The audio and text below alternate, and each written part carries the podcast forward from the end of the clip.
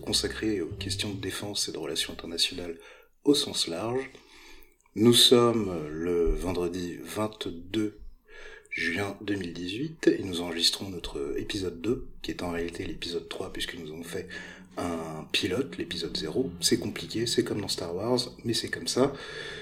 Et pour cet épisode 2, nous allons nous intéresser aux questions qui lient l'environnement, au sens large, à la défense. Donc, avec moi ce soir, il y a Cécile. Bonsoir à tous. Et Nico. Bonsoir. Et moi, je suis OL. Euh, Yann, qui était avec nous pour l'épisode 1, malheureusement s'est excusé, ne peut pas être parmi nous. Nos pensées l'accompagnent, notre soutien également. Donc euh, reviens-nous vite, Yann, parce qu'on t'aime bien. Alors, on va peut-être commencer rapidement par définir, expliciter, vous donner même notre vision des notions que sont l'environnement et les questions de défense, euh, qu'on ne pense pas forcément de prime abord euh, alliés. Euh, pourtant, c'est plutôt dans l'air du temps. Donc, euh, si Nicolas ou Cécile ont... Bah, à toi l'honneur. Bah, c'est vrai que, comme tu l'as bien dit, Well, au départ, quand on pense environnement, au sens large et plus précisément même écologie et monde de la défense, euh, on a plutôt des images antinomiques en fait. On a plutôt l'impression que les deux mondes sont totalement opposés alors que quand effectivement en travaillant sur ce sujet, on se rend compte qu'il y a peut-être plus de choses à travailler en commun que, que ce, qu'on, ce dont on a l'impression. Mm. Et en effet, un lien assez étroit au final entre euh, l'environnement et les questions de défense, puisque cet environnement va forcément influencer les armées pendant le, au cours d'une opération ou même euh, en période d'entraînement. et inversement. La météo. Exactement, la météo. Et inversement. Mm. L'armée peut aussi à terme avoir un effet sur l'environnement. On parle beaucoup en ce moment de, de changement climatique et autres. Donc il, y a, il peut y avoir une relation bilatérale entre les deux.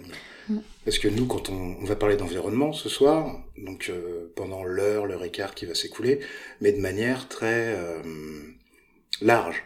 C'est-à-dire qu'on mm. va parler du climat, on va parler euh, des virus, des, des, microbes, des pathogènes, on va parler du changement climatique, on va parler de la transition énergétique, on va parler de toutes ces questions-là. Donc euh, quand on parle d'environnement, c'est de manière très très large.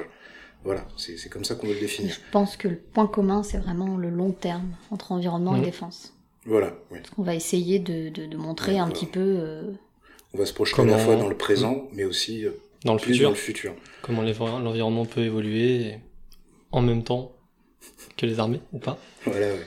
bah d'ailleurs, euh, on va peut-être introduire un petit peu. On nous a demandé de faire un petit sommaire, donc on prend en compte les retours qu'on nous fait. Donc on va faire un, un petit sommaire rapidement. Donc euh, tout d'abord, on va parler actu. On va parler de quoi pendant les actus, euh, Nico? Alors, on va parler bien évidemment du sommet entre Trump et euh, Kim Jong-un à Singapour du 12 juin. Qui tenait plus du match de boxe que du sommet diplomatique, à mon sens, vu le hype qu'il y a eu euh, autour. vu la, la durée de la poignée de main, surtout. J'ai attendu, franchement, j'ai attendu la pesée des combattants, mais finalement, elle n'est pas arrivée. Je suis un petit peu déçu. Parce que franchement, des deux, je ne sais pas qui est le plus loin. Euh... Dans quel sens Ça se débat. Mais justement, j'aime beaucoup jouer sur la polysémie des mots. Euh, donc voilà, donc d'une part euh, Trump euh, et, et, Kim Jong-un, et ensuite Cécile, on va parler de quoi dans les actus? Bah, dans les actus, euh, bon, on n'a pas tellement le choix. Hein. C'est vrai qu'on va rester quand même sur euh, sur les États-Unis, euh, donc Trump, les États-Unis, le monde. Il y a déjà beaucoup de choses à dire.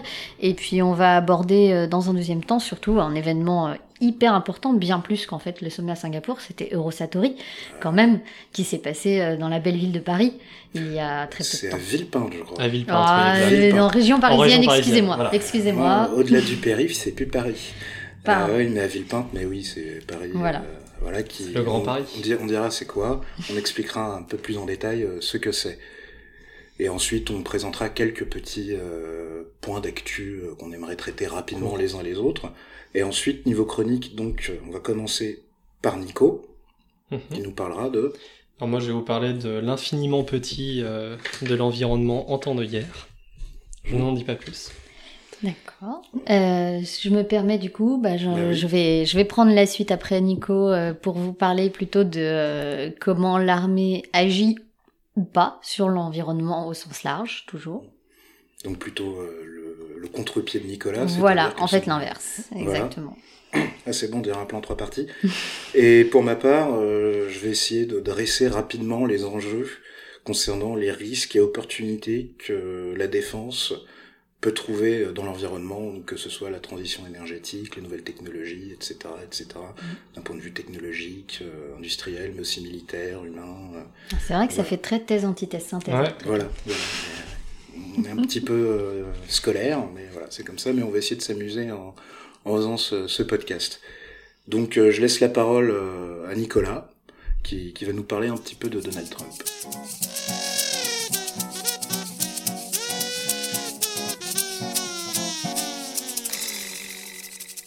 Alors, pour revenir à ce sommet de Singapour du, 12 juin, euh, donc pour un petit rappel rapide, euh, la situation entre les États-Unis et la Corée du Nord devenait de plus en plus tendue.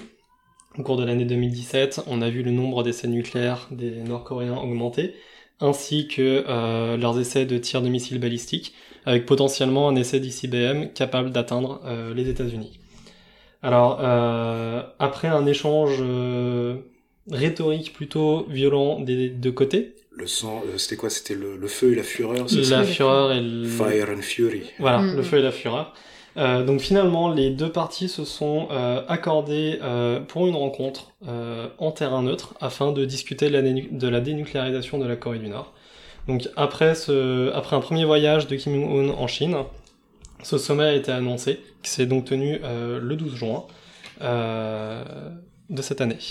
Alors, euh, précise quand même que euh, là, on était dans presque le suspense d'un épisode de Grey's Anatomy, puisque euh, ce sommet a été remis en cause par Trump, qui a voulu l'annuler. Et bon, finalement, monsieur, le président Donald Trump est revenu sur sa parole, donc le sommet a bien eu lieu le 12. Il avait même écrit une petite lettre qui était quand même assez hallucinante, tout ça sautait un peu du coq à l'âne, enfin...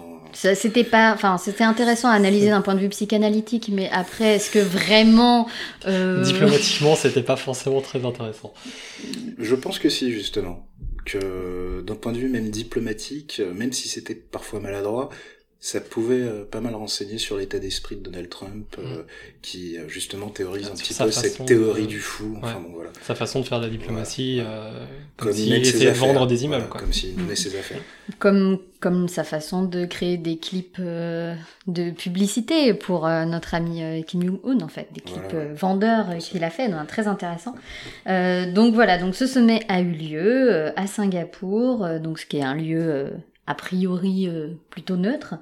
Euh, on a pu observer une magnifique poignée de main qui a duré un temps euh, un temps interminable. et ils ont effectivement signé un accord. Donc un accord, euh, je crois qu'on peut résumer en quatre points. C'était pas vraiment un accord, c'était une position commune. Quoi. Enfin, c'est... Ouais, c'est ça, c'était, c'était très, flou, il n'y avait pas vraiment de décisions pratiques euh, et concrètes qui ont été prises. Mmh. Euh, c'était des, des, déclarations assez générales sur euh, des objectifs comme maintenir la paix dans la péninsule coréenne, etc.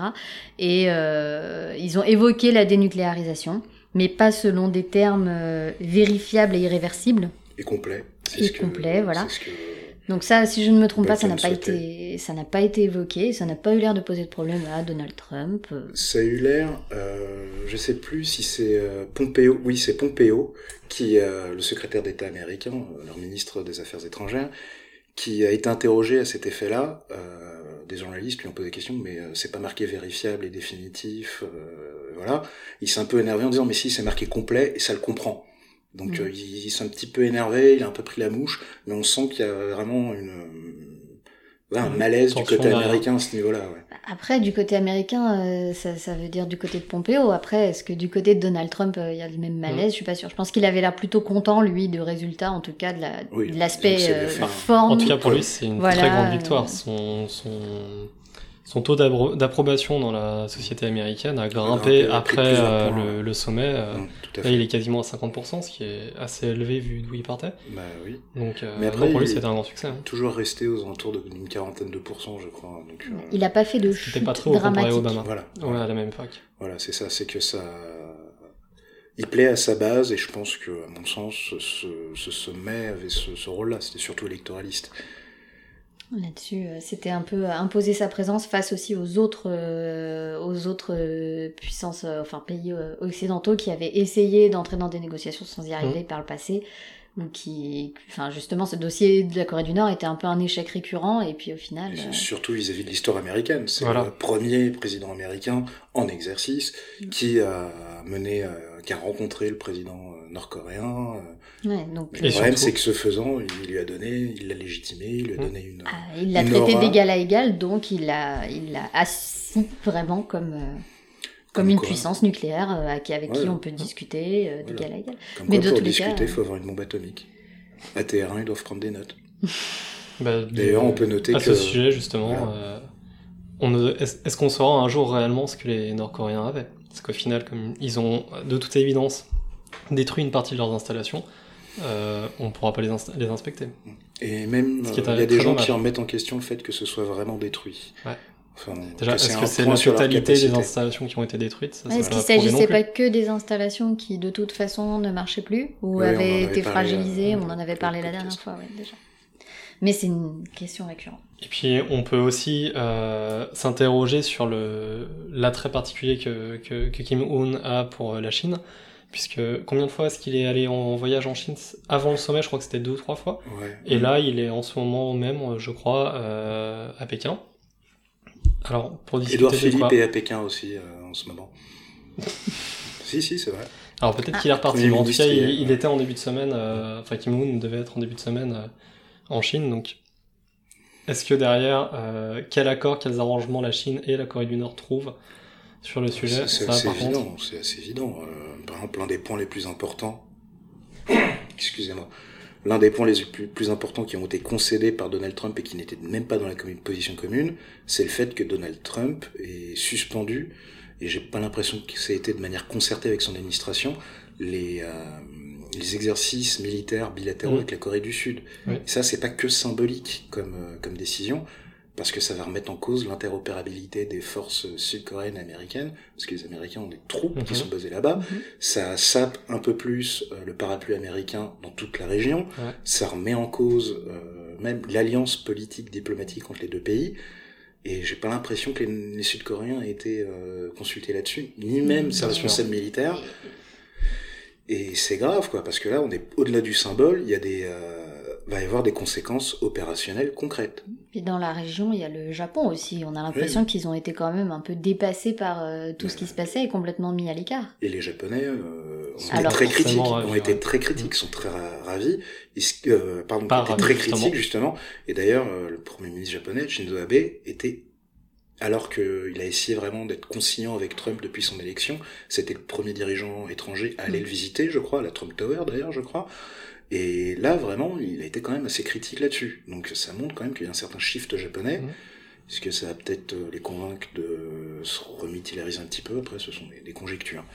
Mais euh...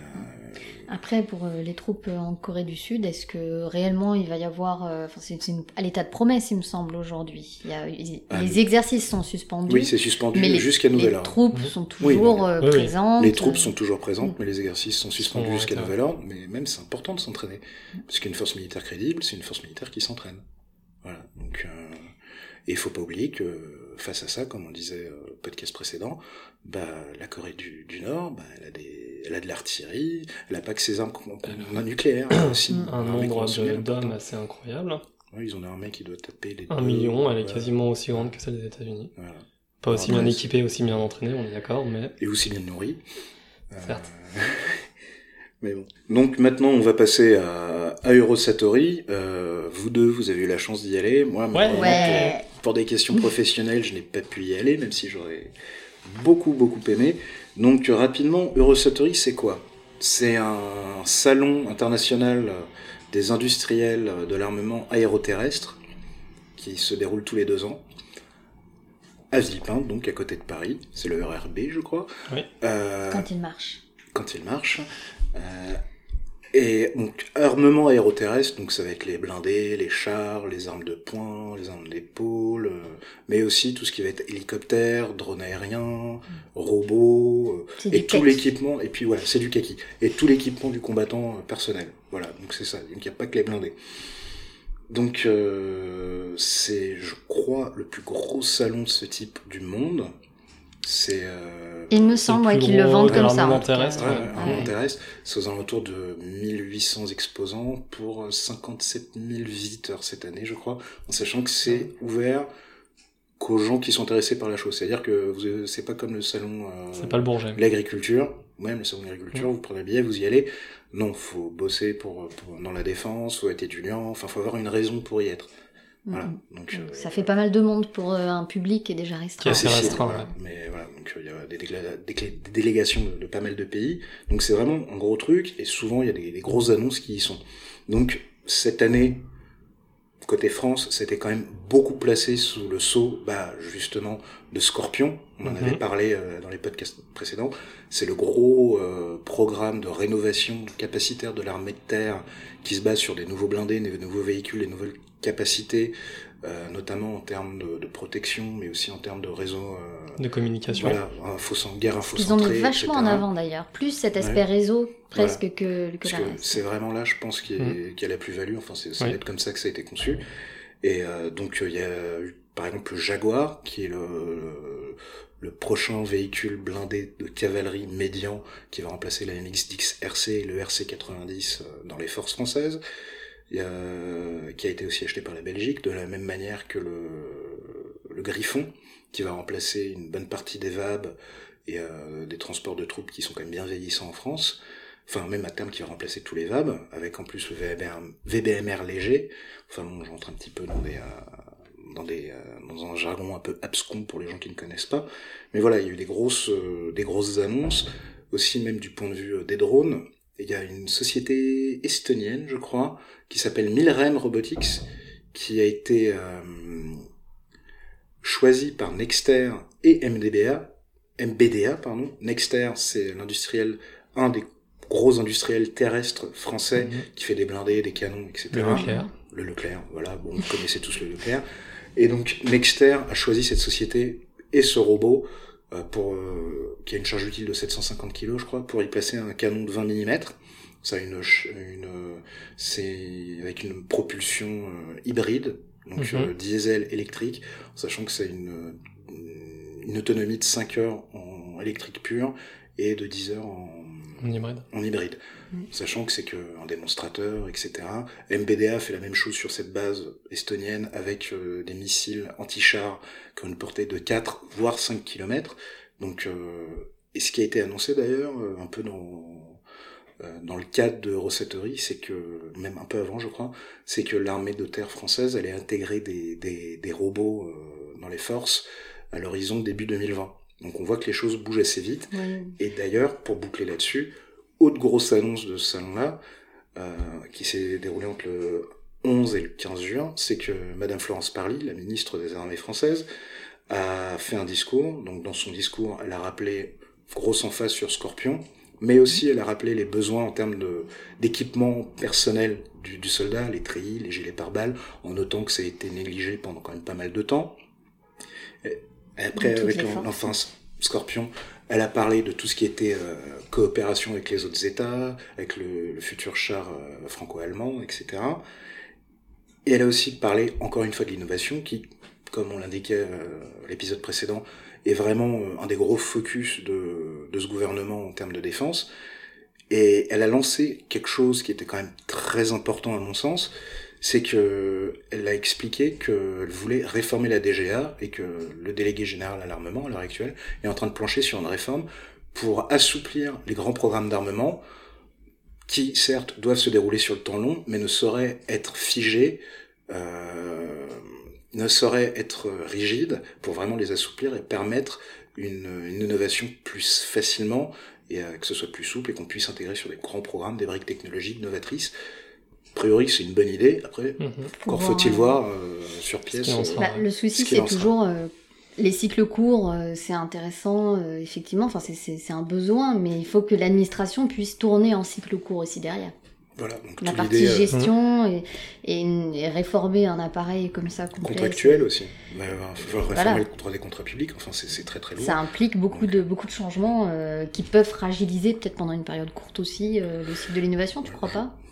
Je, ne sais pas, j'attends de voir. Euh, moi, j'attends de juger sur pièce, mais sujet que c'est pas passé inaperçu, c'est quelque chose qui m'intéresse, donc je garde un œil dessus et, euh, et j'ai bien suivi ça. D'ailleurs, j'évoquais le, le, char franco-allemand, vous avez eu la chance de le voir, mhm. le, le Frankentank, mm. le, le, char euh, avec une tourelle de Leclerc. Léopard Leclerc. Ouais. Voilà. Mi Léopard Leclerc, le Léoclair ou euh, enfin, le, Par. Ou le Par, Léopard, enfin voilà. Non, qui est en fait une tourelle de, de Charles Leclerc avec notamment son, son chargeur automatique qui permet d'avoir un équipage de trois hommes qui est monté sur un châssis de Charles Léopard 2 allemand. Mm. Et ça va être proposé à exportation d'ici le milieu des, des années 2020, j'ai cru lire. Oui, c'était imminent. Enfin. Voilà, c'est le premier exemple concret de, mm. du rapprochement entre le français Nexter et l'allemand KMW. Donc, euh, non, la structure KNDS. Donc à voir, mais euh, à suivre. À suivre, euh, c'est intéressant. Qui préfigure peut-être un futur tank. En deux mots, Cécile, qu'est-ce qui t'a le plus euh, marqué euh, au salon? Euh, alors, si tu dois parler d'un truc vraiment en deux, mots, moi ce qui m'a marqué c'est effectivement au stand d'Agueris, donc qui propose, enfin qui, qui, nous a fait des, des démonstrations et qui a présenté son système de réalité virtuelle ou réalité augmentée. C'est vrai que des fois on utilise souvent euh, un peu les, mhm. les, deux termes. Euh... Qui ne sont pas synonymes. Non, c'est pas la même chose. On bah, après, euh, euh, ouais, aller sur Google. Hein. Plutôt réalité virtuelle dans ce cas-là. Si je ne dis pas de bêtises, tu m'arrêtes ou elle sinon. Euh, c'est-à-dire C'est-à-dire que c'est vraiment voilà le casque. C'est en surimpression sur l'environnement ambiant. Alors ils ont proposé les deux, ce que j'ai trouvé intéressant, c'est-à-dire qu'il y avait un module, donc c'est justement pour les formations euh, des euh, pour les formations en fait des, des troupes vraiment euh, dans, dans les dans les véhicules blindés. Et euh, c'est c'est vraiment donc t'as soit euh, en virtuel total soit en surimpression où, le, où effectivement la personne peut voir ses mains, ses mains en, en, direct superposées avec, avec, un environnement virtuel qui représente en fait la tourelle qui lui permet du coup de, de, de s'entraîner. Euh... Parce qu'en fait, eux, ce qu'ils proposent par rapport à d'autres boîtes qui vont proposer un, euh, comment dire, un, un, simulateur dédié pour faire les simulations et l'entraînement simulé, là en fait, ils vont dans leur véhicule mm. normaux. Mm physique et ils s'entraînent grâce à des lunettes de réalité augmentée ou de réalité voilà ça c'était une ça c'est vachement bien ça permet déjà d'économiser du pognon et euh, pognon de dingue d'ailleurs et euh, Désolé.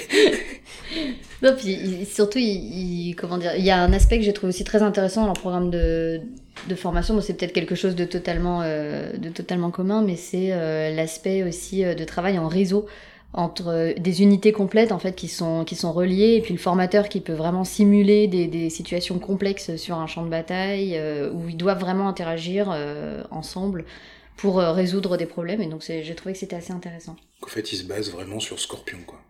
Ah oui, bah oui, c'est mm. l'idée. De toute façon, tout est un peu groupé autour de, de l'idée de Scorpion. Euh, Rappelle-toi la, la, démo de, de Thales.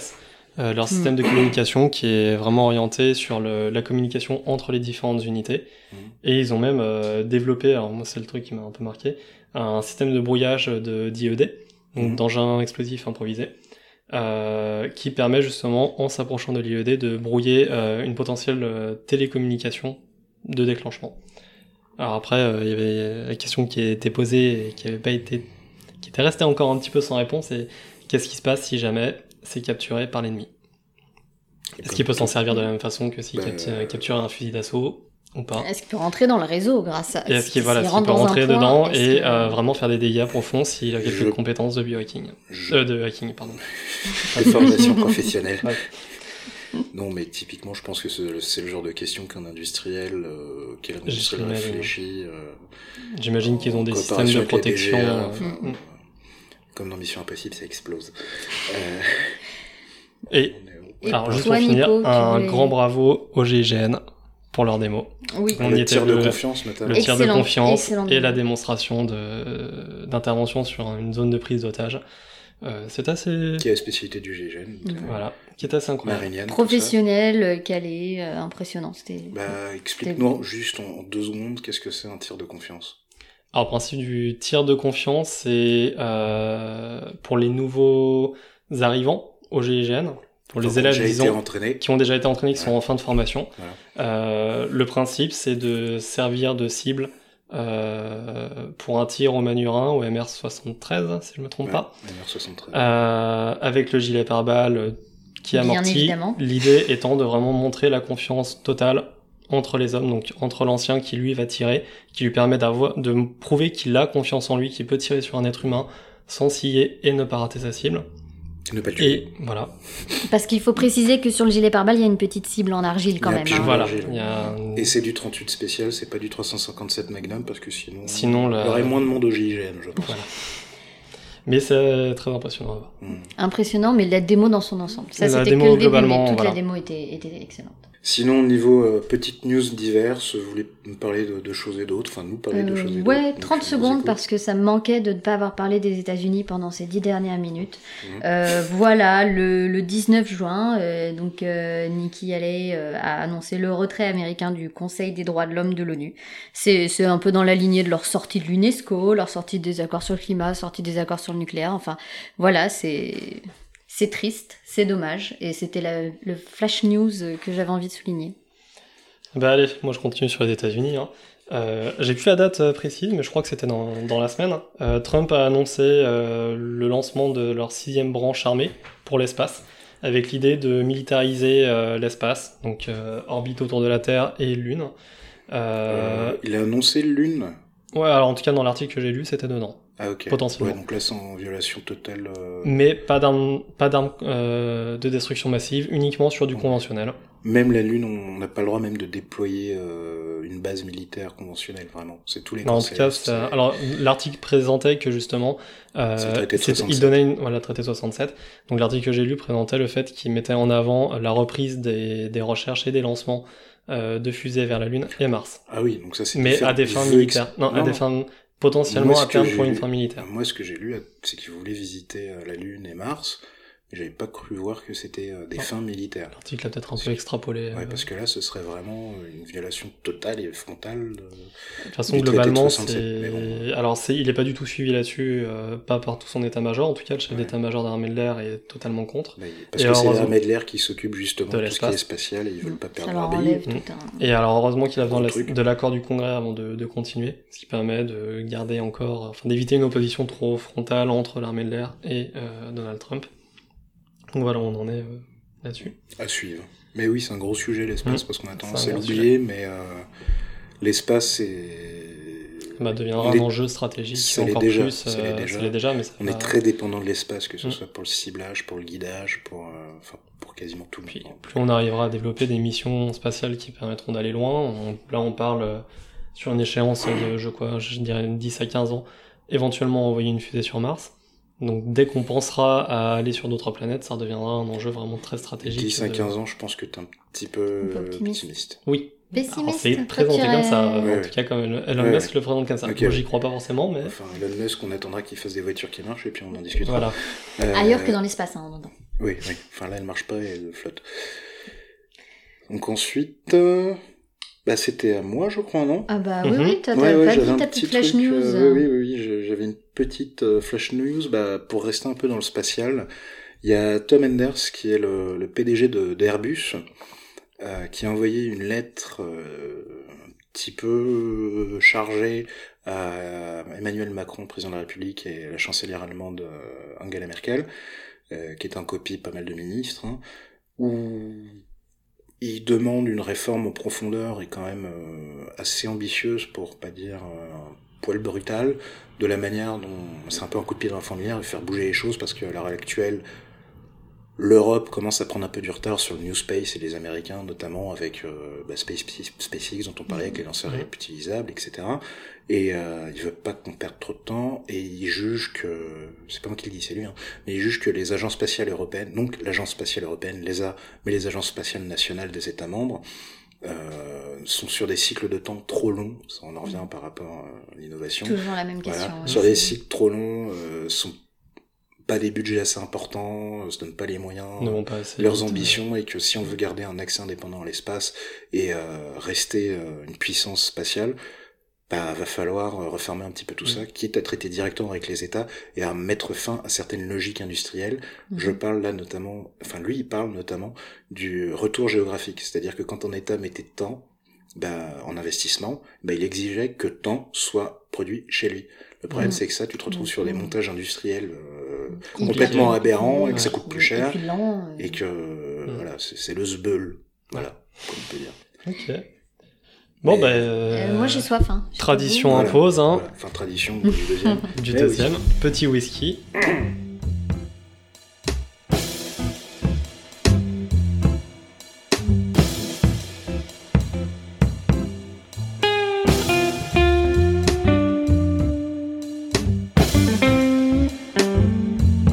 Alors, bah, cette semaine, c'était mon tour de ramener un petit quelque chose à boire. Donc, j'enlève mon verre d'eau alors. Ah oui, non, plus d'eau. Donc je vous ai ramené un petit whisky écossais, un Ben Romach, Mar, tu me corrigeras pour l'accent, ouais. Ben Romach. Ben Romach. Qui est un... Fais-le. Ah. Comme le rota. Voilà. Qui est, euh, donc c'est un whisky relativement doux, euh, avec des petites notes euh, de miel en, fond. Ouais, c'est un Speyside. Un petit. Oui, voilà. c'est un Speyside. Et un petit goût fumé quand même sur la fin. Le triangle. Pas trop tourbé. Voilà. Bah, je vais goûter ça j'enlève l'étiquette, sinon je vais en mettre partout. Ce serait vraiment dommage. Sur la carte son, c'est pas terrible. pas trop chargé qu'on finisse pas comme la dernière fois. Choukran. Attends, tu veux. Euh, ouais. Ah, et puis euh, preuve qu'on évolue quand même, on a acheté des vrais verres à whisky. Faut parler pour vous. Hein. c'est ah, oui, vrai. Un bocal, la poisson. Si tu... Non, non, mais t'inquiète, je rigole. C'est vos verres. Hein. Donc on va goûter ça. Eh ben, bah, Merci camarade. À la vôtre. Merci, on va voir si c'est un bon choix. On va voir si on le garde. Le moment de vérité. Sinon, euh, tu sors hein, comme Yann. C'est pour ça qu'il est parti. Hein. Non, je plaisante. En tout cas, à l'honneur, c'est pas mal. Je plaisante. Alors en tout cas, moi, il me va à merveille. Ah, il me séduit. Eh ben, ça sent pas l'alcool. Hmm. Il est tout rond. Ah oui, il est, il est, il est très Il est pas très tombé, il ouais, est très, très, très, très doux. un peu d'alcool à 90 que je le coupe un peu. non, non, je rigole, il est très très doux. Ça peut se trouver, mais ah, je crois que c'est du 100% dans les cuisines. On sent le petit goût fumé à la fin. Hmm. Léger. Tout à fait. Mais c'est vrai qu'il euh, tranche avec celui de, du mois dernier. Celui du mois dernier, c'était vraiment... plus tombé, ouais. Bah, c'était un, un LA qui, ah. par définition, bah, il y a beaucoup d'iode, il y a beaucoup de tourbe. Celui-ci vient du triangle d'or comme ils appellent ça, c'est le coin d'Écosse, le Speyside, où il y a le plus de, de distilleries qui sont concentrées. D'accord. Parce que justement, il y a beaucoup de cours d'eau, et quand on mm. veut mettre une distillerie, il faut avoir un cours d'eau. Paradoxalement, pour faire de l'alcool, il faut beaucoup d'eau. Voilà. C'est ça. Là, je crois que c'est quelque chose comme 100 ou 700 litres d'eau par litre de whisky. C'est un truc de malade. Bah, justement, au niveau environnement. C'est pas euh, terrible. On a une empreinte écologique un peu énorme, là. désolé. Mais il est très clair aussi. Ouais, comparé à l'autre. Il est très clairette, il est très peu trouble. Non, non, non, c'est un beau petit whisky. Effectivement, bon conseil. Vous posterez une bouteille. Enfin, une photo. une photo de la bouteille. une bouteille. Ah non, pas la bouteille. On l'avait fait la dernière fois? Oui. Oui. Bon, on le fera. Bon, ouais, t'as vu quoi d'intéressant pendant le mois écoulé? Alors, déjà, j'ai vu euh, un film qui était passé sous mon radar. C'est un documentaire qui s'intitule Restrepo, du nom d'un avant-poste dans la zone la plus violente du conflit afghan. Euh, on suit une, euh, une, bande de Marines américains qui y sont envoyés et qui s'en prennent plein la tête pendant un déploiement de 18 mois. C'est énorme, un déploiement de 18 mois, où ils se font asthmater 4 ou 5 fois par jour, tous les jours. Euh, Restrepo, c'est d'ailleurs le nom de leur euh, médic qui a été tué au combat et quand ils ont pris cette place qu'ils ont construit de leurs mains sous les tirs quotidiens des talibans c'est un, un, documentaire qui, qui prend trip, qui est violent, qui te rappelle un petit peu, parce que là on discute des questions de défense et tout, un peu euh, hors sol, hein, n'est-ce pas? Totalement hors sol. Voilà, totalement hors sol. Euh, et là, ça te rappelle un petit peu c'est quoi la condition de soldat, qu'il y a des, il y a des des, innocents qui, qui, sont impactés, qu'il euh, y a des régions entières qui connaissent la guerre, que tu as des pauvres gars qu'on appelle la vingtaine qui viennent du Missouri ou du Texas ou du Kansas ou de je ne sais où pour euh, éventuellement payer leurs études ou voir du pays qui se retrouvent dans des conflits. Où était l'Afghanistan. euh, Voilà, qui, qui se retrouvent dans, dans des conflits qui sont quand même très durs et qu'on prenne plein la tête et on, on, le sent, ils sont brisés, notamment à un moment, euh, juste pour donner un peu le ton, on leur parle de la d'une opération. Enfin, l'intervieweur face caméra lui demande est-ce que vous pouvez me parler de l'opération Rock Avalanche? Et là, il y en a quatre ou cinq, ils ont le regard qui se perd dans le dans le vide. on sent qu'ils se rappellent de ce qui se passe. C'était une opération militaire, un déploiement qu'ils ont eu dans ce cadre-là, qui était très très dur, très violent. Ils ont eu des morts. Et il euh, y en a même un qui dit euh, non mais je peux pas parler, il me faut une pause. Enfin c'est. Ils sont repartis là-bas. en fait, voilà. Ils sont repartis là-bas. Tu, tu vois vraiment dans leurs yeux, tu, tu vois limite les images qui jouent. Donc euh, c'est vraiment un documentaire, si ça vous intéresse ces questions-là, que je vous enjoins à le voir si vous ne l'avez pas encore vu. Il est, il est accessible, euh, tu Je crois qu'il est sur euh, Netflix. D'accord. Je crois, je suis pas sûr, mais je crois qu'il est sur Netflix. Et il est de qui? Tu te souviens J'ai pas noté, j'ai oublié. Je suis Titi là. en revanche, en revanche niveau pouvoir citer quelqu'un, je peux citer quelqu'un, c'est Olivier Schmitt, autre chose. totalement, enfin, pas grand chose à voir. C'est un article d'Olivier Schmitt, qui est un, chercheur euh, français, mais qui n'est pas en France à l'heure actuelle, euh, spécialisé en questions de relations internationales et de défense, et qui a fait un, un article très très intéressant qui s'intitule Je ne fais que poser des questions ou la crise épistémologique, le doute systématique et leurs conséquences politiques.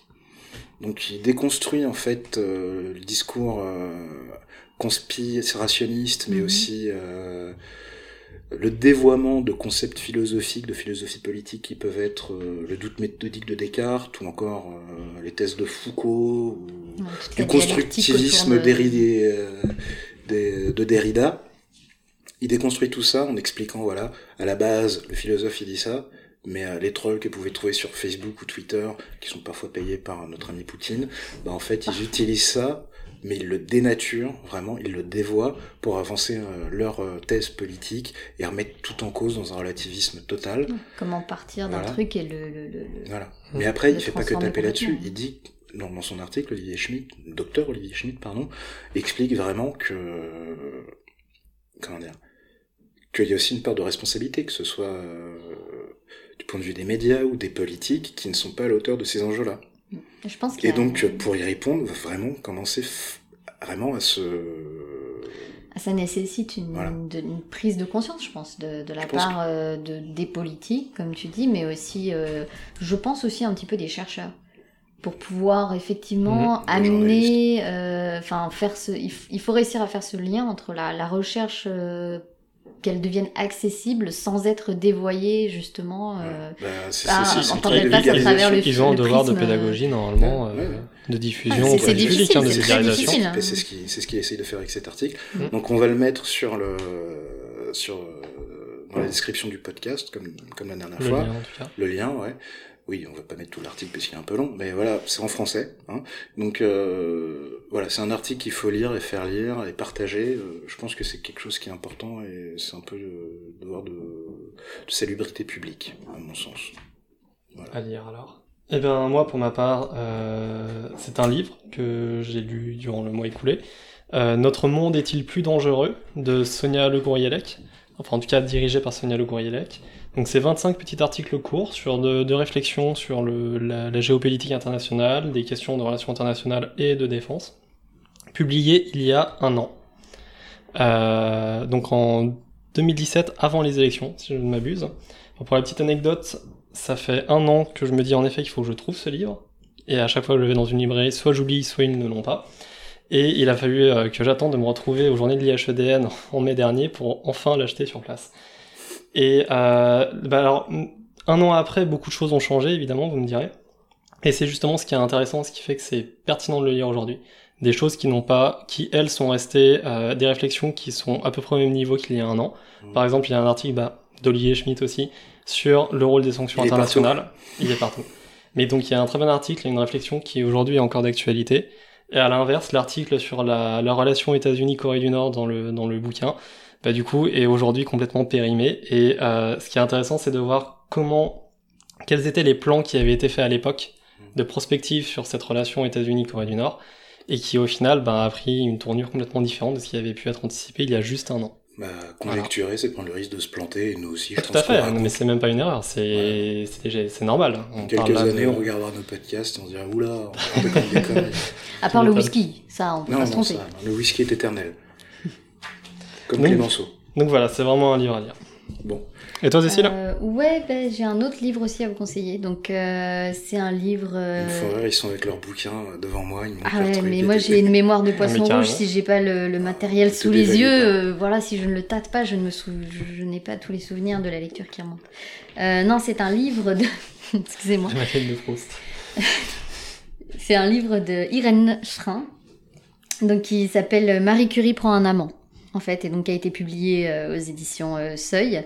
Et euh, donc rien à voir avec effectivement les questions de géopolitique ou de défense, mais pourtant, donc c'est effectivement un livre un petit peu biographique, mais écrit à la première personne, donc sur sur Marie Curie, sur pas uniquement sur elle, hein, évidemment, surtout toutes les personnes qui l'ont entourée autour de, de sa carrière. Et c'est un livre extrêmement intéressant lorsqu'on on réfléchit au processus de, de la recherche scientifique de la découverte scientifique, mais c'est aussi un livre très très intéressant d'un point de vue humain sur euh, sur le chercheur, sur le chercheur, les difficultés auxquelles il était déjà confronté il y a euh, bah, euh, il y a un siècle, voilà. Et donc c'est très très intéressant, un, livre à lire que je conseille, qui rend beaucoup plus chaleureux aussi le personnage de Marie Curie qui a tendance à être un petit peu résumé à son à ses pardon prix Nobel qui a tendance aussi à être un peu oublié euh, vis-à-vis de son mari de temps en temps. Oh, oui, non, c'est pas, pas, celle c'est pas celle qui souffre le plus de ça parmi les femmes qui auraient mérité euh, d'être citées dans les prix Nobel. Mais euh, effectivement, ça... et puis c'est très intéressant aussi sur euh, les femmes. Mmh. C'est un livre très intéressant sur une, la vision d'une femme qui a vécu ça il y a un siècle, qui a vécu cette, cette position de, de chercheur euh, qui n'était pas facile à l'époque et et qui pourtant ces phrases sont tellement d'actualité. Donc voilà, moi je vous le conseille pour sortir un petit peu des du kaki et de la géopolitique. Mais c'est très bien, ça, c'est nécessaire aussi. moi je suis un peu monomaniaque, faut m'excuser. Donc euh, on va passer maintenant, je te remercie Cécile, je te remercie aussi Nicolas. Donc on bah, va passer à et merci pour le whisky qui est délicieux, d'ailleurs je vais en prendre une petite gougoute. C'est toi. Euh... Ah bah, euh... comment tu tu je te les Vas-y, fais comme c'est toi, il y a des pizzas au frigo, il n'y a pas de problème. D'ailleurs, euh, donc on va éviter de perdre trop de temps et on va enchaîner sur les, les chroniques. Donc euh, la défense et l'environnement. Je donne la parole à Nico pour euh, sa chronique intitulée David contre Goliath, l'infiniment petit en temps de guerre. Ouais, je salue le titre d'ailleurs. Merci. J'aime bien bah, les références bibliques. C'était pas voulu, mais vous allez comprendre pourquoi ce titre. Donc aujourd'hui, c'est moi qui ouvre le bal pour réfléchir à, ces facteurs environnementaux et écologiques qui influencent les combattants en temps de guerre. Alors ces facteurs d'influence sont très variés. Je suis sûr que vous pouvez, vous en avez quelques-uns qui vous viennent forcément en tête. Les températures extrêmes, euh, l'humidité, l'altitude, la pression atmosphérique, etc. Alors je vais pas ici détailler euh, leurs effets précis sur le soldat. Retenez simplement qu'on parle ici de facteurs euh, atmosphériques invisibles mais globaux c'est-à-dire qu'ils vont influencer le, soldat dans sa totalité et potentiellement toutes les personnes au sein d'une même unité. Et euh, que ces facteurs, bah, au final, on peut pas y faire grand-chose à part s'entraîner et essayer de s'adapter. Alors il y a d'autres facteurs, plus intéressants à mon sens, euh, qui eux sont très petits. Encore. J'ai pas de biais déjà. Donc ils sont très petits, mais éventuellement observables avec certaines méthodes un peu particulières, et qui par contre peuvent avoir un impact extrêmement fort sur l'évolution d'un conflit. Donc on parle des microbes. La peste, le paludisme, Ebola, le chikungunya, la dengue, le typhus, etc. etc. Il y en a plein. Ah, ça me donne envie, cette petite invertébrale à Prévert. Ouais, alors je vais pas tous les faire, il y en a quelques centaines. Mais alors, euh, au final, tous ces pathogènes sont présents dans les zones dans lesquelles nos troupes vont être déployées, ou ont déjà été déployées. Mais alors, en quoi est-ce si important et décisive dans l'évolution d'une opération, euh, d'une opération extérieure? Alors une date à retenir pour bien comprendre l'impact des, euh, des microbes euh, sur, les, sur les conflits, c'est 1918, à savoir la fin de la Première Guerre mondiale. Avant cette date, le nombre de morts dans un conflit causé par la maladie dépassait celui causé par les combats, quel que soit le type d'armement utilisé. Le paludisme arrivant en tête des plus gros fléaux ayant opéré sur les champs de bataille. Après cette date, la tendance s'inverse. Et euh, au final, on se rend compte que, enfin pas, depuis cette date et jusqu'à maintenant, le nombre de morts causés par les combats est supérieur au nombre de morts par maladie, même si la guerre du Vietnam a failli réinverser les choses. Donc au final, les armées se sont tout simplement adaptées à ces questions, à ces pathogènes, pour faire face à ces problèmes, essentiellement grâce au travail de scientifiques pendant la Première Guerre mondiale, euh, principalement sur le front ottoman, qui ont permis de développer des approches de protection individuelle des soldats. Alors là, on est un peu loin en arrière, vous me direz. Aujourd'hui, où est-ce qu'on en est? Alors, un rapport des États-Unis de l'armée américaine a été publié en 2010, répertoriant une trentaine de maladies infectieuses considérées comme particulièrement à risque pour les forces euh, américaines et nécessitant une surveillance accrue dans les prévisions militaires, donc en particulier quand il s'agit de préparer une opération. Il y a un lien de causalité évident entre la propagation d'une maladie infectieuse, l'état des infrastructures sanitaires d'un pays, donc le pays dans lequel le soldat sera déployé, et le niveau d'instabilité dans la société. Dans une sorte de relation bilatérale dans laquelle le conflit va favoriser la propagation du pathogène, qui lui-même peut aggraver le devenir de la guerre, bah, justement en fragilisant encore plus les populations, en mettant les soldats dans des situations extrêmes, etc. Alors le conflit peut aussi faire ressurgir des maladies infectieuses qui avaient disparu. On peut citer le retour du paludisme au Kyrgyzstan pendant euh, la période d'instabilité en 1992 et 93, ou bien, de manière plus actuelle, la résurgence de la polio en Syrie qui, je le rappelle, était éliminée auparavant. Donc tout ça va avoir un impact direct sur les forces présentes, donc qu'elles soient nationales. Par exemple, la polio en ce moment en Syrie peut avoir un effet particulier sur les forces euh, locales présentes, mais aussi sur les forces étrangères qui vont être euh, déployées dans ces pays. Pour l'armée française, le nombre de morts euh, annuels par maladie euh, est pas forcément connu. C'est assez peu de soldats au final. Euh, essentiellement causé par le paludisme, parce qu'on ne guérit pas toujours du, du palu. Mais il faut savoir que nous, on n'est pas si mal lotis euh, sur le côté occidental par rapport à d'autres armées, qui, euh, en particulier les armées des pays à niveau développement inférieur, qui, elles, n'ont pas forcément les capacités de protection individuelle pour faire face à ces maladies. Alors, on parle ici, là, de, depuis quelques minutes, je vous parle de maladies, mais pour certaines d'entre elles, un autre facteur est particulièrement prépondérant, l'insecte. C'est-à-dire que certaines maladies ne vont pas s'attraper en touchant un autre être humain ou autre, mais euh, à travers euh, une propagation via un vecteur, donc euh, le plus souvent l'insecte, qui va lui en fait servir d'hôte intermédiaire pour infecter l'être humain. Alors on peut citer la mouche tsetse en Afrique équatoriale, responsable de la maladie du légionnaire, la bien nommée.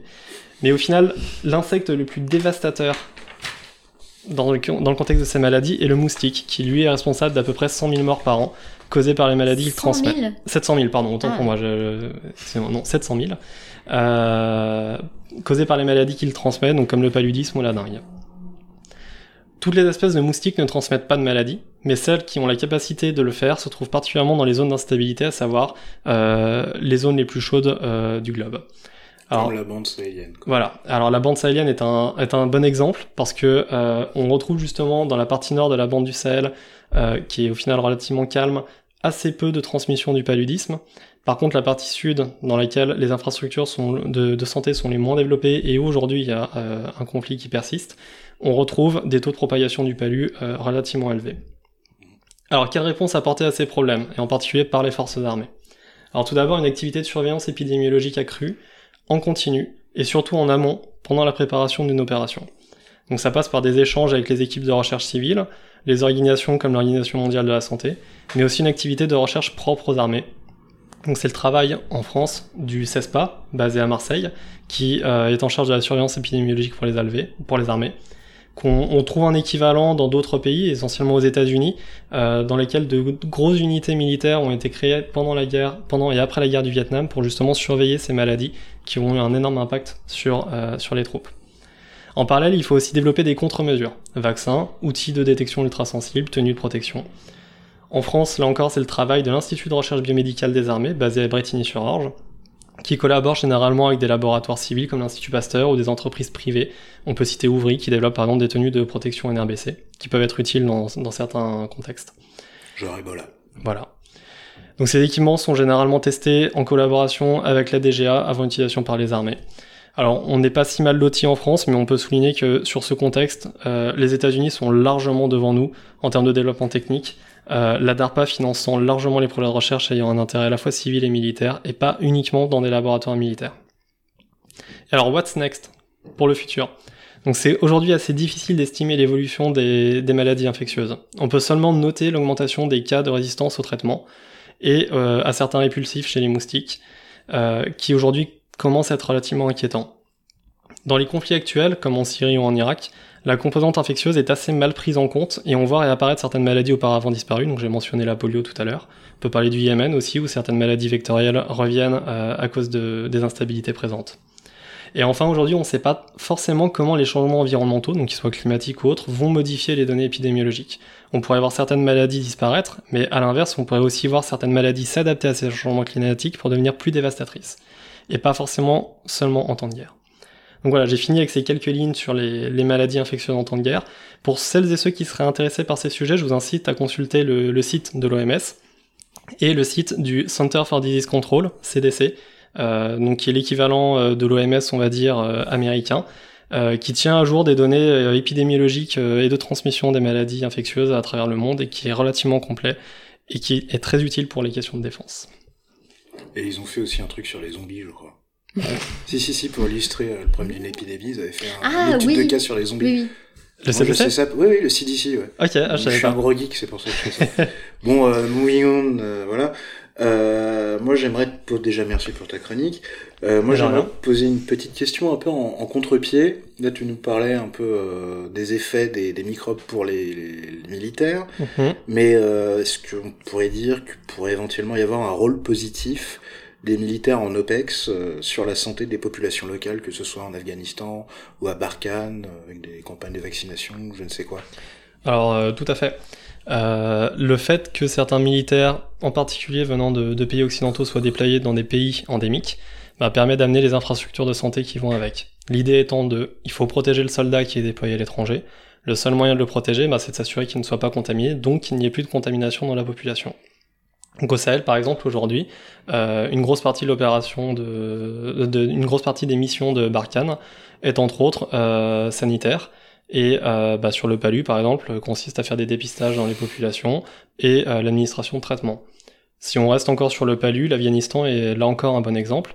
Avant 2003, euh, bah, le pays était euh, assez endémique pour le paludisme. Mmh.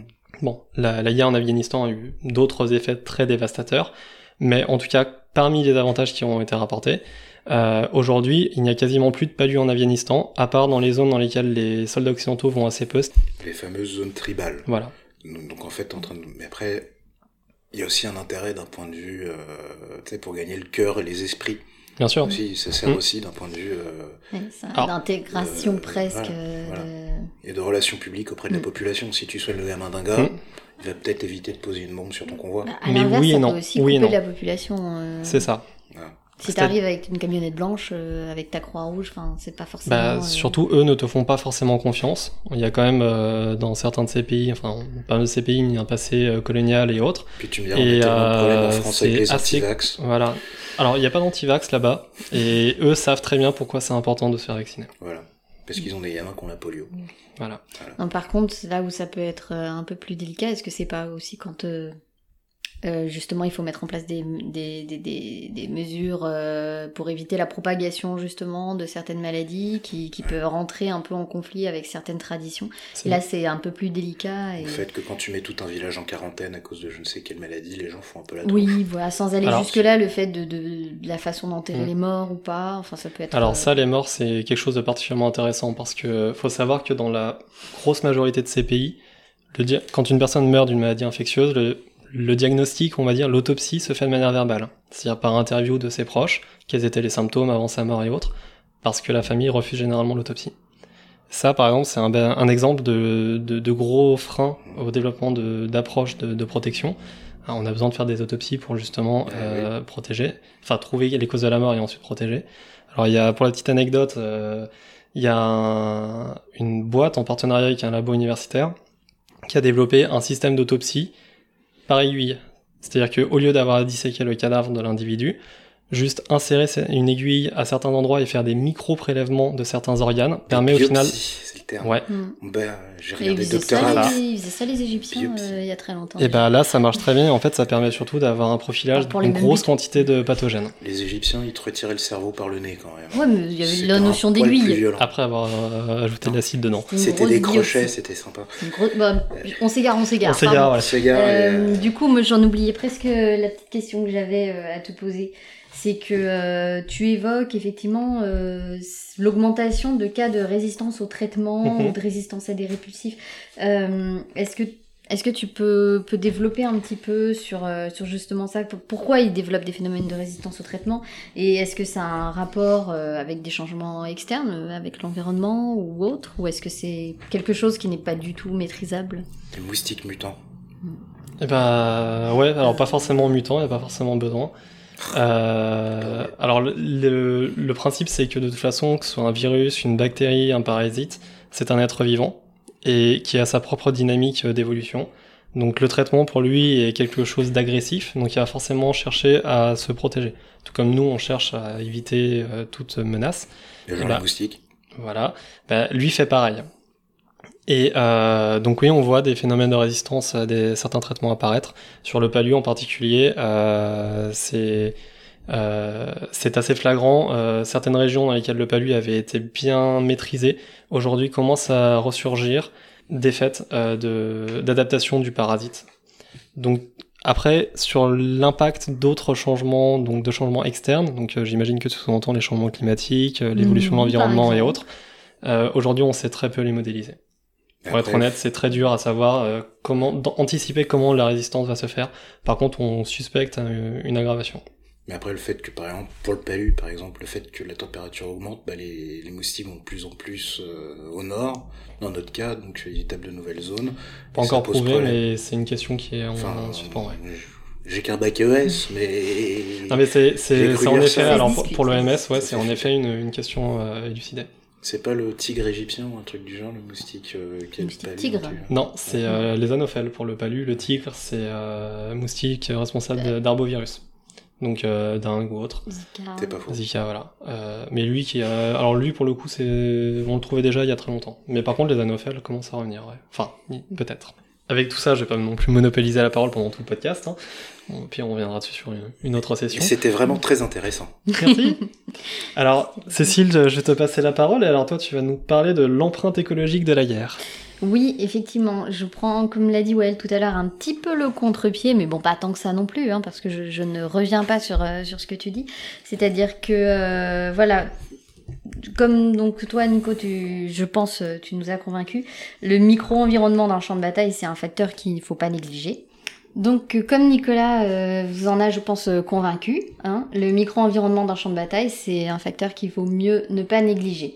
Mais je vous propose d'inverser un petit peu les perspectives et au lieu de se demander ce que l'environnement va faire pour influencer un conflit, on va se poser la question de comment un conflit ou encore une fois plus largement l'armée va influer, euh, va influencer pardon, son environnement.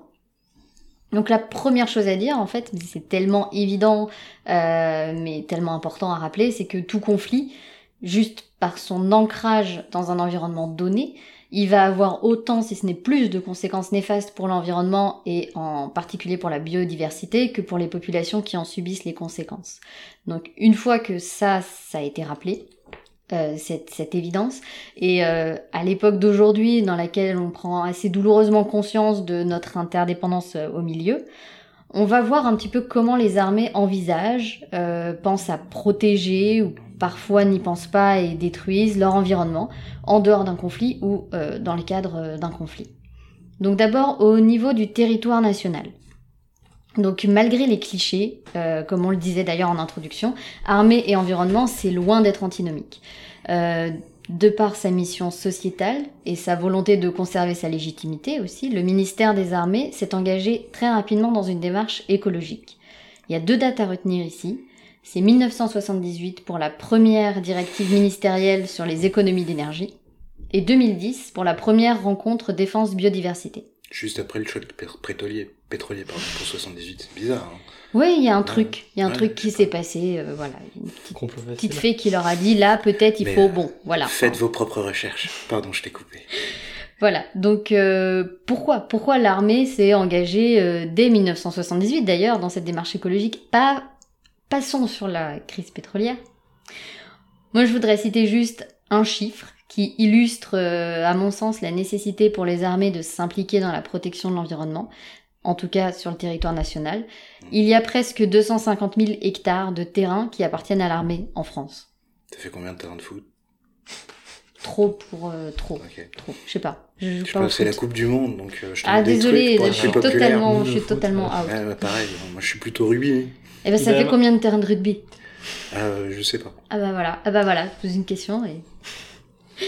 Euh, bref, passons. Donc euh, tout ça pour dire, l'armée possède beaucoup de terrains et donc c'est normal qu'elle s'implique dans la protection de l'environnement. Elle doit gérer ces terrains et euh, l'idée évidemment pas de les détruire.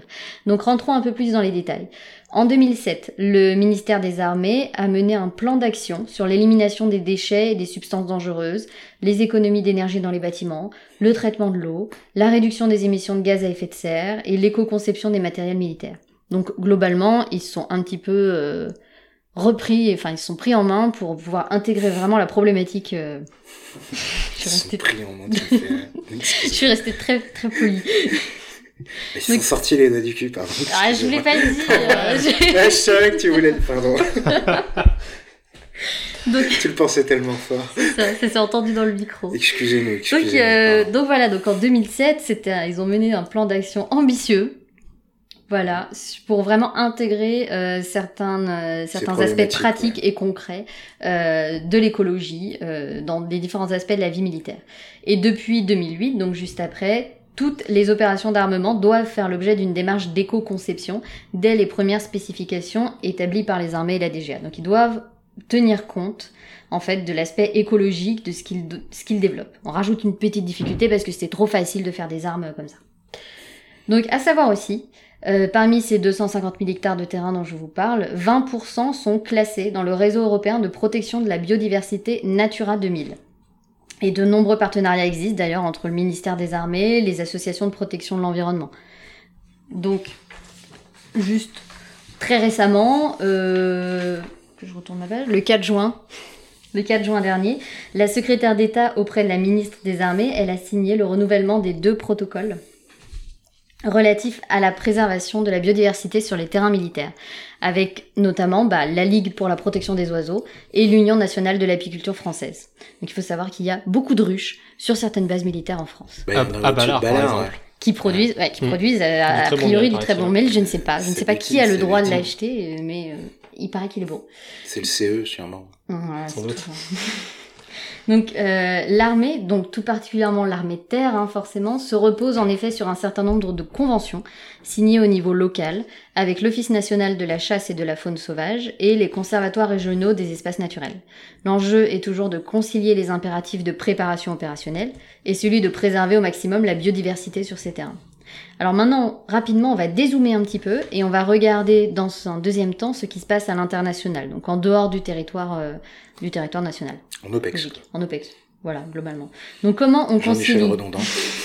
Merci, ouais. Excuse-moi. Je me euh, comment on concilie protection de la biodiversité et une mission opérationnelle, oui je sais c'est redondant encore une fois, sur un théâtre d'opération donc il y a un article de décembre 2016 de l'Université de Californie qui a montré qu'un conflit armé avait au moins 24 conséquences négatives directes ou indirectes sur la biodiversité. Et là je vais vous citer les 24.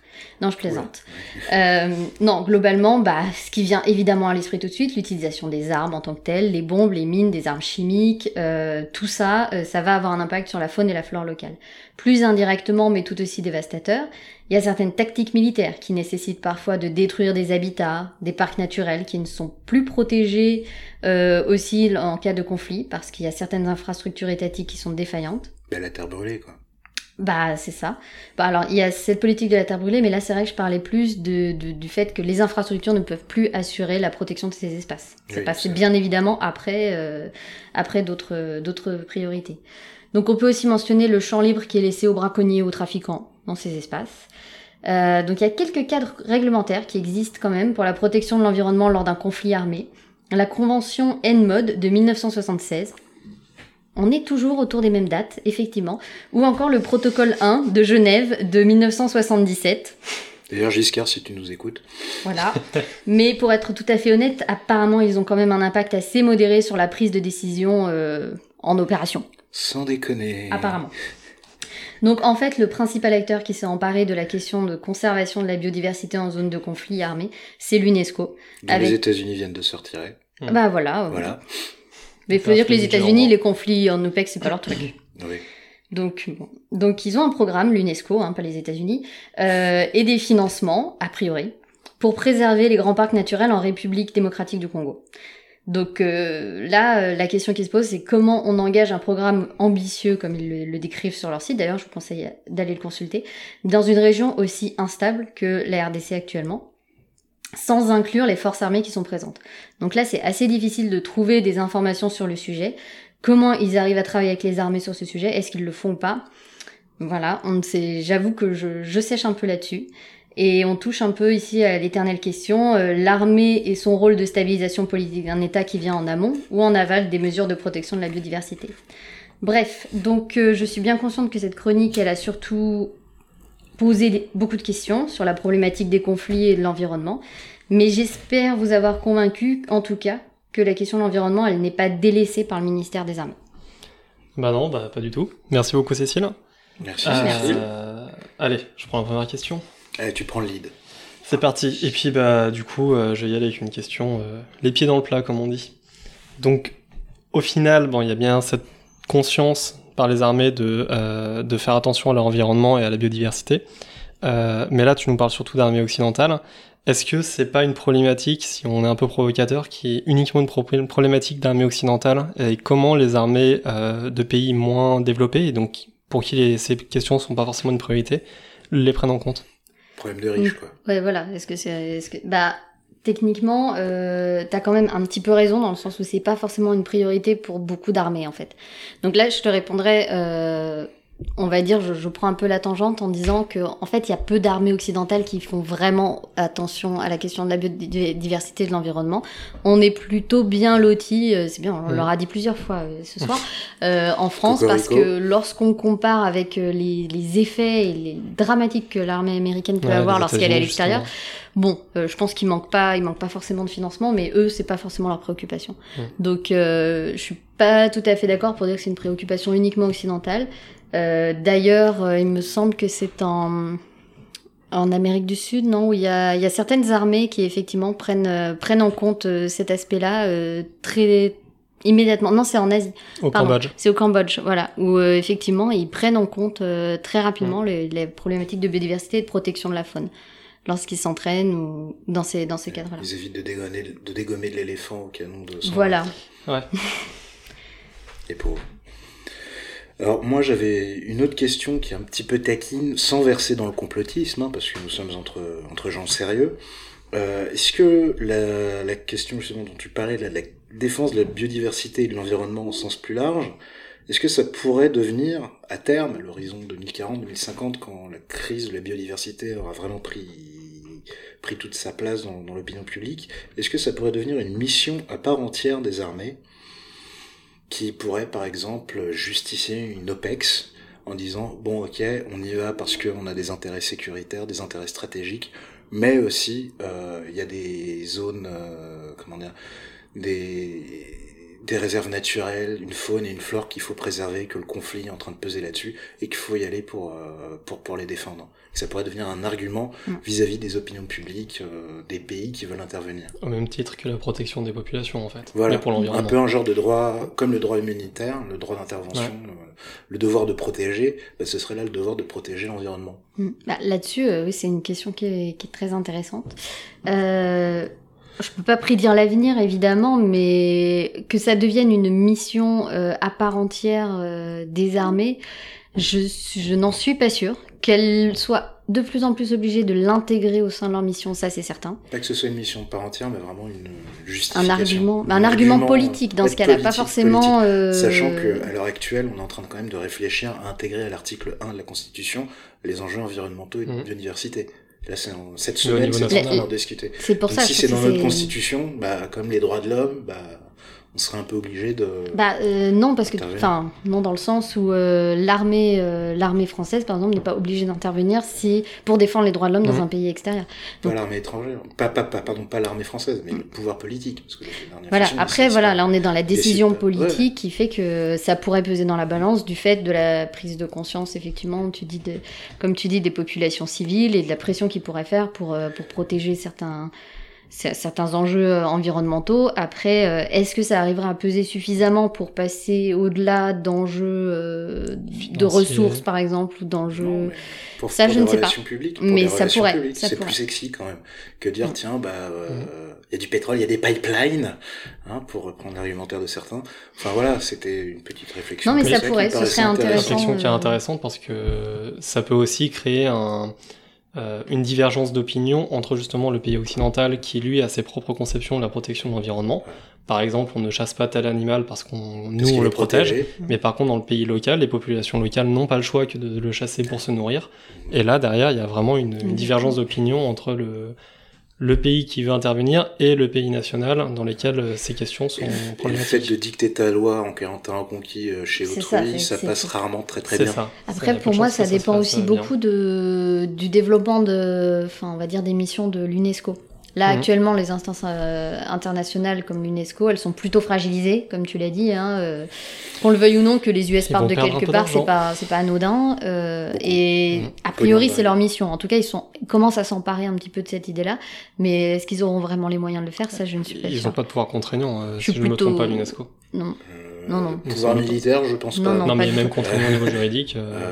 non, non, ils établissent des programmes, ils essayent de les mettre en place, mais comme je disais, si les c'est sur la, ça se base sur la bonne volonté des partis. Quoi. Dans des dans des dans des terrains, dans des territoires qui sont instables euh, et qui sont, euh, on va dire, euh, armés, c'est difficile de mettre en place un programme de protection de l'environnement sans faire avec les forces armées sur place, ou en tout cas les forces qui interviennent sur place. Sinon, ça fait des otages. Donc voilà, donc un peu pessimiste sur l'avenir du côté UNESCO, mais ce serait intéressant effectivement de travailler là-dessus. Donc bon bah je vois que j'ai répondu à toutes vos questions brillamment. Merci. Bravo, Vincent. Bah, on a dit qu'on essayait de tenir leur écart, donc on va. on, a d'autres questions, c'est très intéressant, mais faut Non, alors du coup, on a fait la thèse, on a fait l'antithèse, on est parti du petit, on est parti du plus grand. Euh, well, euh, toi, tu voulais nous parler un petit peu de, du tout. Du tout. Euh, tu voulais euh, nous parler de défense et environnement, risques et opportunités. C'est pas tant une synthèse que de prendre une autre approche qui est peut-être plus industrielle et technologiste, alors que je suis le premier à dénoncer le technologisme, mais c'est un autre sujet. Donc euh, je vais tâcher, donc déjà je prends mon, petit papier, et euh, je vais tâcher dans les minutes qui suivent de dresser un bref aperçu des enjeux que les changements climatiques et la transition énergétique font peser sur nos armées. Vu la masse de questions et de défis que ces thématiques soulèvent, on l'a vu euh, au cours des deux dernières chroniques, je ne pourrais bien évidemment pas tout traiter. De même, considérant les échelles de temps dont on parle, des dizaines d'années, voire un siècle, je verserai allègrement plus dans la science-fiction que dans la prospective à proprement parler. Je pense néanmoins pouvoir lancer quelques pistes de réflexion qui peuvent être intéressantes. Afin d'éviter un format un peu fourre-tout, on va partir du géopolitique pour ensuite zoomer petit à petit jusqu'à l'échelle du combattant. Donc au niveau global, le changement climatique va sans doute modifier les lignes de force de notre monde d'ici la fin du siècle. La fonte des glaces au pôle en permettant de nouvelles routes commerciales et l'exploitation de ressources bientôt accessibles, le poisson, les hydrocarbures, les minéraux, etc., bah, ça aiguise déjà les appétits de certaines puissances qui se positionnent en revendiquant leurs droits sur ces zones, avec les plateaux continentaux, je etc. Je vois pas de quelle puissance tu parles. Bah, Russie, Canada, États-Unis, même la Norvège, je crois. Enfin, il y a pas mal de pays qui sont intéressants. Ouais, ouais. Euh, de même, la Banque mondiale chiffrait dans un rapport de, de, mars dernier, mars 2018, à 143 millions le nombre de migrants climatiques d'ici 2050. C'est énorme. Et donc ça, s'expliquerait du fait des sécheresses qui seraient exacerbées, de la hausse du niveau de la mer ou encore de l'érosion des sols, qui sont déjà un peu des réalités, notamment pour l'érosion des sols. Ces mouvements de population contraints ne manqueront pas d'exacerber des tensions, de par leur ampleur, de même que leur cause, que ce soit le manque d'eau douce ou de terre arable. Par exemple, certaines personnes, euh, enfin il y a certaines analyses qui voient dans le conflit syrien actuel euh, une cause par rapport euh, des années de sécheresse qui ont suivi, qui ont précédé ce conflit. Donc il est certain que les rivalités interétatiques, voire infra-étatiques, dans les zones les plus touchées, Afrique, Asie, Moyen-Orient, Amérique du Sud, en seront d'autant renforcées. Mais j'ai envie de dire, cela est connu, a fortiori par notre génération qui a grandi avec ces avertissements dans un coin de la tête, et les Pokémon. Ce qui est peut-être moins connu, ce sont les bouleversements intrinsèques à la transition énergétique, qui est à l'heure actuelle en France en train d'être discuté avec les débats sur la programmation pluriannuelle de l'énergie. Que ce soit les énergies renouvelables qui commencent déjà à s'imposer par leur compétitivité ou la montée en puissance des réseaux intelligents, les enjeux sont nombreux et complexes. Donc par réseau intelligent, j'entends les smart grids, qui sont un peu à la mode. D'une part, parce que certaines ressources nécessaires à leur fonctionnement, les fameuses terres rares, mais aussi les zones à fort potentiel éolien, hydrolien ou encore solaire, sont inégalement distribuées sur notre planète, confortant ou remettant en cause les rapports de force actuels, d'un point de vue géopolitique. Mais aussi d'autre part parce que ces technologies portent en leur sein même des vulnérabilités. Moins concentrées, souvent isolées, les moyens de production des énergies de demain, renouvelables, sont moins faciles à surveiller, à défendre. De même, les réseaux intelligents, s'ils permettent une optimisation bienvenue de la consommation énergétique, reposent sur une myriade d'objets connectés et prêtent donc le flanc au hacking, comme on a pu le voir euh, ces dernières années. Zoomons maintenant un peu plus sur les armées. La multiplication des événements climatiques extrêmes va davantage peser sur elles. Et oui, ce sont elles qui sont en première ligne pour assister les populations sinistrées. C'est une mission pourtant essentielle que l'on peut oublier ce qui consomme du potentiel, tant humain que matériel. Aussi convient-il de prendre cette donnée en considération lorsque l'on imagine le modèle d'armée du futur, pour le dimensionner correctement, éviter d'être sous-dimensionné. Si on a une grosse catastrophe écologique en France, ben, faudra mobiliser des troupes, et si on est déployé à l'extérieur, ça va faire certaines tensions. Voilà. Inversement, nos armées seront-elles aussi victimes du changement climatique Désertification et sécheresse dans les zones de l'arc de crise, donc euh, je sais pas, du Maroc à la, au Moyen-Orient.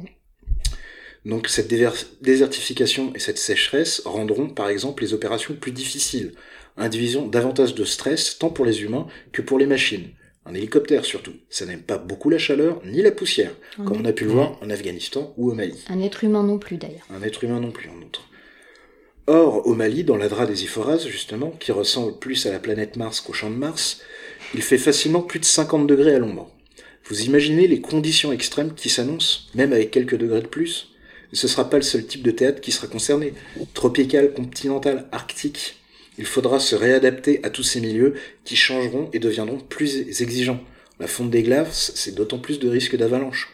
Donc pour le combat montagnard, ça va être compliqué. Voilà. De la même manière, les armées vont devoir anticiper et adapter leur doctrine, leur logistique, etc en tenant compte de la récurrence accrue des événements climatiques extrêmes qui peut justement briser une chaîne logistique. Il faudra donc y résister, que ce soit les tornades, les cyclones, les tempêtes de sable, les inondations et bien d'autres encore. Enfin, au niveau du soldat, on peut voir la transition énergétique comme une opportunité, avec son lot d'avancées technologiques qui profiteront aux armées. C'est un peu ma marotte, hein, l'innovation. C'est pas que la mienne. Donc par exemple, de meilleures batteries et des progrès dans la technique des matériaux pourraient faciliter l'entrée en service de robots, voire euh, de l'homme augmenté par exosquelette. Pourquoi pas? Là, je suis vraiment à l'horizon 2100 peut-être un peu plus Non, à Eurosatory, il y avait déjà un stand homme du futur. Ouais, là déjà, l'homme augmenté avec euh, l'exosquelette, enfin... le Hercule de RB3. De soutien au niveau des, des, genoux. Ouais, c'est déjà prévu. Le développement de l'hydrogène comme carburant pourrait permettre des véhicules plus furtifs, moins de chaleur et de bruit. Parce que un Charles Leclerc qui arrive avec son V8 hyperbar de 1500 chevaux, tu l'entends arriver avant de le voir, débouler.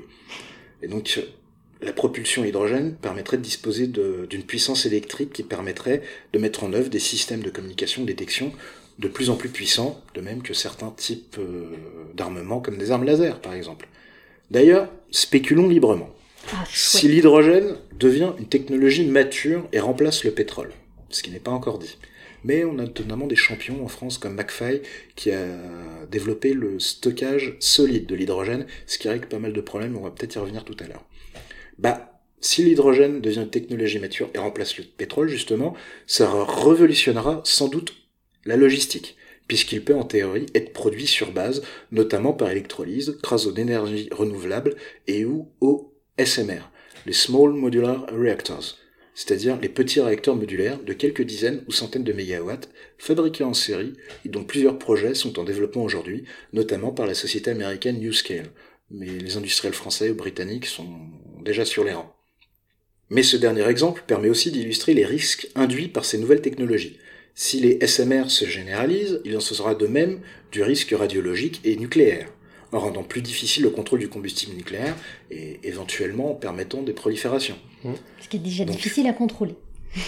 Ça va encore en France, on a la SN et les RSN qui font du bon taf. mais après... Donc voilà, comme annoncé, c'était bref mais intense, et il y a encore beaucoup de choses à dire, mais on va peut-être pouvoir approfondir quelques points avec mes camarades. Euh, bah déjà, merci Well. Et je t'en prie. Pour cette, euh, cette chronique, euh, effectivement, de qualité, de grande qualité. je te remercie. Une question peut-être très basique. Donc tu parles des futurs changements climatiques, des futures répercussions que ça pourrait avoir dans l'avenir sur nos armées. Est-ce que tu aurais quelques exemples déjà de répercussions actuelles? Est-ce que aujourd'hui déjà il y a certains conflits ou certaines régions qui qui certaines tensions, on va dire armées, qui sont induites par des changements climatiques ou pas? Bah, Comme je le citais euh, tout à l'heure dans, dans, le cadre de la chronique en Syrie, euh, il y a des analyses qui expliquent en partie la guerre civile qui a débuté en 2011 et qui a pris l'ampleur depuis, euh, ça va faire 7 ans maintenant, euh, par une sécheresse qui, qui, a duré des années avant le conflit et qui a et ça pour toi, rajouté du, stress. C'est crédible comme euh, pour la Syrie en particulier? Bah, parce que ça a suscité parce que ça a suscité une plus grande défiance de certaines populations, plus d'exode rural, plus de pression sur les villes et donc euh, un climat politique propice à une révolution. On peut aussi parler du conflit israélo-palestinien, mmh. où justement l'annexion du Golan ça, ça répond aussi à des enjeux hydriques, de la même manière que les que les que les kibbutz en Cisjordanie. Ça, ça compte. L'eau, c'est un mhm. intérêt, c'est un enjeu, mais c'est aussi une arme. On peut aussi citer les tensions euh, dans le Cachemire ou dans l'Himalaya entre la Chine, l'Inde et le Pakistan, parce que ce sont des réservoirs d'eau, et la Chine a besoin euh, de ces réservoirs d'eau. On peut aussi... Au Yémen? Au Yémen, évidemment. Un... Alors, je me trompe peut-être, mais je crois qu'il y a eu un, des mouvements de migration de population parce que l'accès à l'eau est en ce moment très compliqué au Yémen. Mais de la même manière. Ça n'a pas déclenché le conflit, mais en tout cas, là actuellement, c'est une répercussion et un facteur aggravant. Et de la même manière, tout à fait. Et de la même manière, pour prendre un autre exemple, euh, la transition énergétique peut créer aussi des tensions euh, géopolitiques. Par exemple, on peut citer la Chine.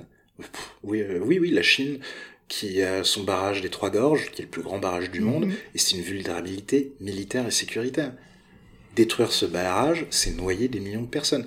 Et la Chine, je crois, avait déclaré que taper ce barrage, ce serait considéré comme une frappe nucléaire et il répondrait en, conséquence. Aussi Voilà. Mhm. Pareil, entre l'Égypte et, et, la Somalie, je crois, oui, la Somalie ou l'Érythrée, je suis plus sûr, qui ont un projet de barrage hydroélectrique sur le Nil, en amont donc, mhm. et ça plaît pas du tout aux Égyptiens, mhm. qui pour eux le Nil c'est vital. C'est ça. Enfin voilà. Donc déjà des enjeux en fait euh, actuels. Actuels, mais ça va être mhm. exacerbé à l'avenir. Ça va augmenter. Ça va être exacerbé à l'avenir. À l'heure actuelle, on a du mal à gérer quelques dizaines, voire centaines de milliers de migrants par an en Europe. Vous imaginez quand il y en aura euh, des dizaines de millions euh, Ça va être compliqué. Hein. Donc euh, Nico, t'as peut-être... Ouais, euh, pardon. Euh... Non, il a pas de problème. Il est tard, le whisky tape, il n'y a aucun problème. Non, moins que la dernière fois. Ah, moins que la dernière fois, c'est vrai qu'il est plus doux que Moins chargé aussi. je m'en prends un petit peu. Euh, non, moi j'avais une question sur les. Donc, tu as parlé d'énergie euh, alternative, donc de, de nouvelles sources d'énergie. En parlant de whisky. Tu as parlé le SMR par exemple. Ah, le moteur au whisky euh... Non, on va pas gâcher le whisky pour faire ça. Non, moi je me pose la question de, l'efficacité comparée de ces énergies alternatives par rapport aux énergies actuelles, en particulier le nucléaire. Est-ce qu'on est dans le même ordre de, puissance générée ou pas? Et si c'est pas le cas, qu'est-ce que ça va faire au niveau de la stratégie militaire? Si on n'est plus capable demain de générer la puissance nécessaire pour propulser un sous-marin ou un avion de chasse, qu'est-ce que ça va avoir comme impact? Sur justement euh, les futures stratégies et les forces. je, vois la question. Alors déjà pour le sous-marin, euh, bah, t'as le sous-marin nucléaire, donc ça règle la question. Mais justement, si un jour on, on, ne peut plus, pour défaut euh, d'uranium par exemple. Alors euh, ça, j'attends de voir. Hein, oui, non, pas... Ça, j'attends de voir. Mais oui, oui, mmh. pourquoi pas. Mais alors, Évidemment, les énergies renouvelables, bon, c'est un poncif que je vous sors, mais par définition, c'est intermittent, que ce soit le solaire ou, l'éolien. C'est-à-dire quand, quand, quand, il fait nuit ou quand il n'y a pas de vent, tu t'éclaires à la bougie, mais euh, il y a des avancées en termes de stockage, que ce soit par batterie ou par justement l'hydrogène, parce que l'hydrogène sert pas que à mouvoir des véhicules, à alimenter des moteurs de véhicules, mais sert aussi à stocker l'énergie, qui sont en train d'être développés, c'est en train d'arriver. Euh, le gouvernement français a annoncé un plan euh, hydrogène d'une centaine de millions d'euros. En France, on a des industriels, que ce soit Areva, ou euh, McFly ou McPhee, je sais pas, on va dire McFly, ça fait un peu Marty McFly, c'est rigolo. Donc McFly, euh, qui est euh, Ronald, Auvergne Ronald, je crois, qui développe justement des, des solutions assez novatrices là-dessus. Euh, le problème, gros problème à l'heure actuelle avec l'hydrogène, c'est pour euh, d'une part le transporter et le stocker, mhm. soit c'est en en liquide, non, soit c'est liquide pour les comment dire. Alors déjà, l'extrême majorité de l'hydrogène à l'heure actuelle est produit à partir d'hydrocarbures. Mais là, je vous parle vraiment de par ressources renouvelables ou nucléaires, par électrolyse, c'est-à-dire euh, utiliser de l'eau et casser les, les, les atomes d'hydrogène de l'eau et les récupérer. Le problème, c'est que soit on va les, les, les stocker et donc les véhiculer, en, enfin les transporter sous forme liquide, et donc ça suppose que ce soit à très très basse température, vraiment en mode azote liquide, et ça coûte beaucoup plus cher, mhm. soit sous forme gazeuse, et il y a des risques associés, soit sous forme gazeux, gazeux euh, pour le compresser, mais là aussi, enfin gaz compressé. En termes de, de, de sécurité. Euh... Voilà, et de pertes, peut-être j'imagine qu'un gaz, t'as plus de pertes. Bah, surtout le, le surtout l'hydrogène qui est le plus petit mmh. atome, je crois, qui existe, et ce qui fait qu'on est en train de développer de nouveaux matériaux, notamment avec du Kevlar, pour essayer de le garder, parce que mmh. sinon il s'échappe euh, de, ton, de ton container, et ça pose un petit peu problème. Euh, il y a des risques d'explosion quand c'est sous, sous, état gazeux compressé, donc beaucoup de problèmes à ce niveau-là, mais c'est bah, l'innovation suit son cours. Justement, McFly, comme l'expliquais, euh, développé une solution euh, de stockage solide, inerte. Donc ça, si on arrive vraiment à l'industrialiser, ça pourrait être très très très intéressant.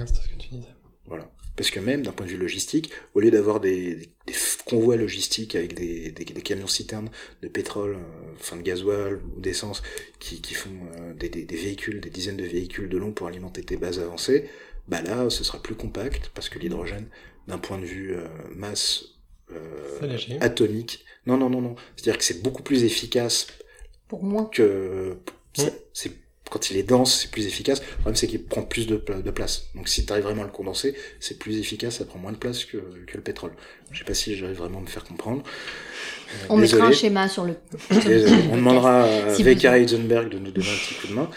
Euh, donc euh, voilà, je sais pas si j'ai répondu un peu à tout, mais oui, oui, oui, je pense que si à l'avenir le, la raréfaction des ressources énergétiques excède notre capacité à innover, à trouver d'autres solutions, ça va poser problème d'un point de vue militaire, bien évidemment. Parce que là, on sera vraiment... Euh, faudra faire gaffe, quoi. Un flux tendu. Ouais. Parce que ça consomme beaucoup moins tank, par exemple, mon avion de chasse. Oui. Oui, d'ailleurs, euh, moi quand je vais faire le plein de mon tank, euh, c'est cher, ça, fait cher là. Tu veux dire après avoir accroché la voiture de Well dans la rue Non, non, non, non, non, déjà, euh, on rigole pas sur ces choses-là. Et puis, euh, en plus avec la hausse du gasoil, ça devient compliqué. bon, plus, on s'égare. Plus sérieusement, ouais, on s'égare. Bon, bah, en tout cas, merci pour ces discussions qui étaient fort intéressantes.